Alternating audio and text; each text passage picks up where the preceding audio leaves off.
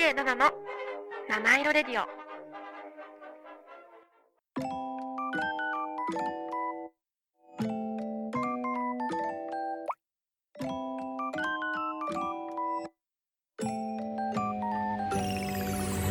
DJ7 の七色レディオ」皆さんこんにちは。DJ7 です。今日もお聞きいただきありがとうございます。この番組は日々の生活に彩りと癒しを加えさせていただく番組です。こちら原宿の神宮前からお送りしてまいります。さあ皆様今日もいかがお過ごしでしょうか？私はですねうーんって感じ。何してたんだっけ最近。あでもね最近は本を読んで、えー感想をなんか自分でノートにまとめあのちょっとだけね一言まとめてで読み終わった本ある程度たまったんで売ったりしに行きました。そんな感じ。リスナーさんは本読み終わったらどうしますか？私はねもう読み返しなんかまた読み返したいなってうーんまああんま思わないんだけどどうしても読み返したいなってやつだけ残しといてあ基本的には全部売っちゃいます。なんかもういいかなって感じで次の方に行ったらいいかなって感じで売っちゃうんですけどどうですか？って感じです。今日もメッセージお待ちしております。ツイッターはハッシュタグ7ラジ7は漢数字の7ラジはカタカナです。メールアドレスは7 at 神宮前 .fm 小文字で nana at 神宮前 .fm までお待ちしております。それでは7ラジ始まります。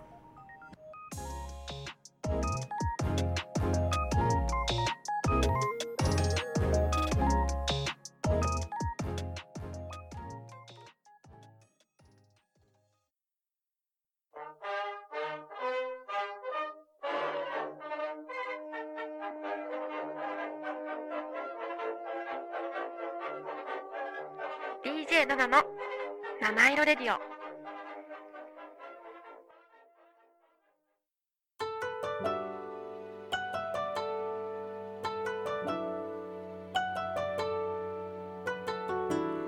DJ7 の Heart Warming Time」私 DJ7 が最近ほっこり心温まったことや温かいメッセージをご紹介させていただきます。じゃあ今回はえっとね匿名質問箱から紹介させていただきます。今回もありがとうございますナナさんこんにちは。こんにちは。先日ネットで所ジョーさんジョージさんかな？所ジョージさんだよね？の言った素敵な言葉を見つけました。健康より前に健全を考えないと。という言葉です。健全とは体も精神も健やかで異常のない様。そうだなぁと納得しちゃいました。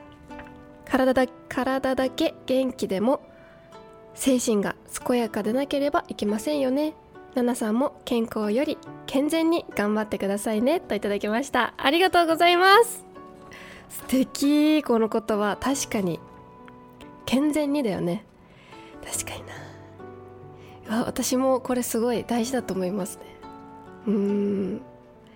なんかさただ単にさ健康食とかさ健康的な生活してもね精神がこう落ち込んじゃうと全然健康的な感じしないもんね。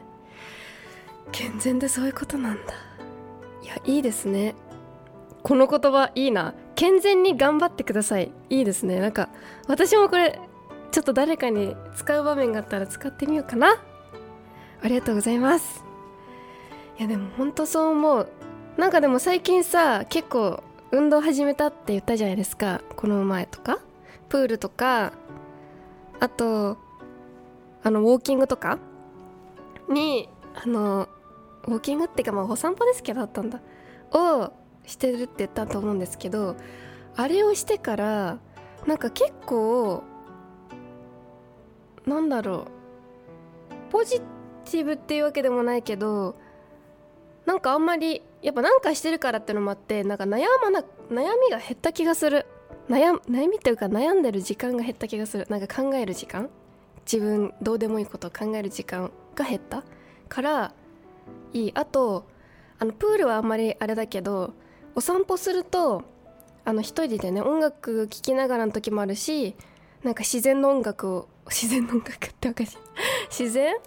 木とか木のこうざわざわっていう音とかこうそういうなんか元自然の音に耳を傾けて歩いたりもしてるんですけどそうするとなんかねすごいなんか気持ちが優しい気持ちになれるっていうのかな。うん。あと視覚もさこうよくいろいろ見るとさ結構夜って猫が溢れてんのよ。だかよく猫ちゃんに会う「お猫やん!」って言って「こんにちは」みたいな感じで「猫ちゃん!」みたいな感じで話したりとかしてるかなねなんか音楽聴くのもいいけど聴かないで歩いてみるのもなんかすごい五感を使うから、まあ、五感ってほどじゃないけど、まあ、いろんな感覚を使うからいいかもうんだからぜひねあの健全じゃないかもっていう方がいたらあのまあご飯も気を気をつけつつちょっとだけ軽い運動してみてもいいかも。なんか運動っていうとさハードル高いからさお散歩みたいな感じでしてみてもいいかなって思います。メッセージありがとうございます。じゃあ次。えっとねあそうだ。インスタの DM からいただきました。おすすめの本思い出しましたといただきました。浅田次郎活動写真の女という本です。昭和映画のレトロな世界観のお話です。昭和映画を好きなナナさんなら興味深く読んでくれそうな気がしますといただきました。ありがとうございます。これ読みます。絶対。なんかねでもねこの本聞いたことあったから多分一回見たことあったのかもね。でもまだ読めてないので絶対読みます。今読んでる本が終わったら次これを読もうってもう決めました。ありがとうございます。読み終わったら感想を言います。でなんとねこれに関係してあの TikTok でさなんか出会ってよかった本ありますか？みたいな質問したら3人くらい答えてくれて1つ目が「覚悟の磨き方」っていう本で跳躍が吉田松陰さんでであの本自体は池田隆正さんって方が書いてるらしいんですけどっていう本とあともう一つが「天国は待ってくれる」っていう岡田義和さんの本ですね。これはなんかね2007年にあの映画化してるらしくて知らなかったんですけどこれもいいらしい、うん、あとは最後にあのこれはもうよく本屋さんによくある「嫌われる勇気」ね岸見一郎さんと古賀古賀文武さん。っていう方が書いてる本です。がなんか出会ってよかったって思った本らしいのであの他の世の方がねの意見なんですけどぜひリスナーさんまだこの中で読んでないなって本があったらぜひ本を本屋さんにいた時に本を買うきっかけとしてねこれを参考にしてみてほしいなって思います。以上 DJ7 のハートワーミングタイムでした。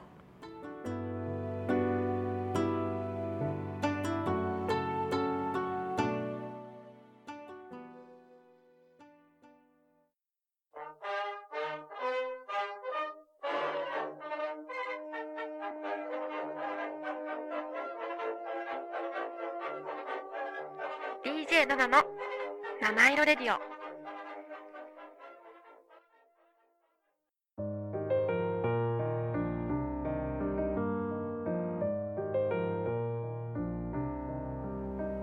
DJ7 の I Realized」このコーナーでは私が最近気づいたこと新しい発見をお伝えしてまいります。今回の気づきというか面白あの課題あテーマは明日天気になーれんでよくおなじみの下駄飛ばし靴飛ばしの歴史みたいなことについて調べてみました。ネットでねちょっといろいろ調べてみたんですけど紹介させていただきます。でね調べたんですけどあのこれっていう歴史はなくて一応3つぐらい説はある。あ拓也さんこんにちは。ありがとうございます。そう一応3つぐらい説はあるんだけどあのこれって断言できるのはまだないみたい。でも今回その3つを紹介させていただきますね。でねこの下駄占い自体はさまざまな言い伝えがあるからあの説はないんです。説は3つくらいもあるんですけど海外にはない日本独特の風習ではではあるっていうことは確かと書いてありました。だから一応日本が発祥の日本でやってるものみたいなものらしいです。で一つ目がの一つ目の説が神神事説。まあ神頼みみたいな？そうそう。っていうなんか学者によるとねなんか雨乞いとか日乞いの神事に行われていたものが民間に広がったのではないかと。っていうね。まあ、雨乞いっていうのはあの晴れが続いた時に雨を降ってく雨降ってくださいお願いしますっていう儀式。で日乞いは長い雨を終わらすために晴れてくださいとお願いする儀式。みたいな。まああの農やっぱ昔はさあの畑もたくさんあってさ農家の方が多かったじゃない。だからそのやっぱ天気ってすごく重要だったからあのそういうことになったんじゃないかなっていう説。一応下駄は本来雨の日にぬかるみにはまらないために履くものだったという感じで。そのため明日は晴れてほしいと願いを込めて神事に下駄を使われたのではないかと言われているという説が一つ目です。面白いね、まあ、確かにこの説もありえそう。二つ目。高下駄イコール芦田から説っていう説なんですけどあの平安時代の,、ま、あの絵巻にはすでに下駄が書かれてたんだって。でその当初雨のぬかむりぬかるみにはまらないようにあの下駄にさ刃があるじゃない。あれが高いやつが高下駄っていうやつでその高下駄はかつてなんか雨下駄とか足足田とか呼ばれててその足田を明日にかけて明日の天気を占うようになったと言われてる説だって。そういうなんか単純なやつもある。で最後が子供の遊び説っていうので下駄が一般的になったのは大正時代から昭和初期にかけてと。これはもうちょうど私の好きな大正ロマンの時代なんですけどこの頃になると子供たちは原っぱで下駄を蹴り飛ばしその飛躍距離を競って遊んでたってことが分かっていますこれこれは確かなんだって。で朝日新聞のジャーナリストによれば当時の天気予報はまだ的中率が低かったためその遊びがいつしか天気占いになったのではないかと指摘されていると。でやがてあの戦後はなんかその靴とかも普及したから下駄じゃなくて下駄占いじゃなくなってあの靴占いっていう名前に変わったんじゃないかなっていうらしい。面白いね。どれがどの説が本当だといいと思う？私はね3つ目かなな気がする。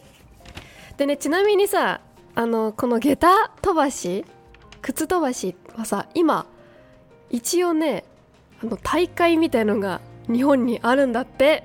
で一つが長野県飯田市の飯田市にちょうど私が生まれた1999年平成11年から全日本下駄飛ばし大会っていうのが開催されてるって。明日天気になーれの掛け声とともに下駄を飛ばしあのどんなに遠くに飛ばしても下駄の表が出なければ勝ち上がることができないルールになってると。面白くない？どん飛ばす距離じゃなくてあの晴れが出るかっていうのを競うという。でもう一つがね広島県福山市で1994年こっちの方が早いですね。平成6年から開催されているイベントでゲタリンピックの種目の一つにゲタ飛ばしがあるようですと。こちらは占いではなく飛躍距離を競うもの。というね。なんと競技で使われる公認下駄が用意され広島県はあ広島県履物協同組合による公式ルールブックも存在するほどですと書いてありました。面白いね。もしあのこの長野県飯田市とかあの広島県福山市に行く機会があったらちょうどこの大会がやってたら見てみてほしいですね。で私も見てみたいな。ちょっとネットとかになりそうだからね。動画も見てみようかなって思います。って感じです。ねなんかさやんなかった？リスナーさん。靴飛ばし下駄飛ばし。結構私やってたんですよね小学生の頃。今はあの下駄とか傷つくのもったいないからやらないですけどいやちっちゃい頃やってましたね。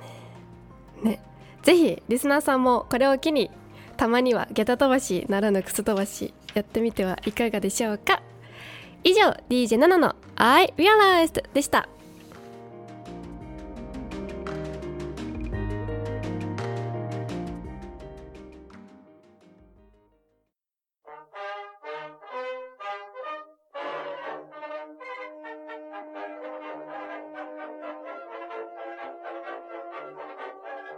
DJ7 の七色レディオ」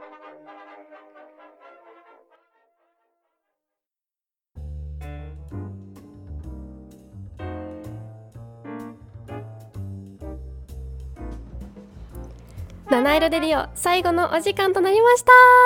今日も最後までお聞きいただきありがとうございます。ちょっと明日何の日か覚えてますか？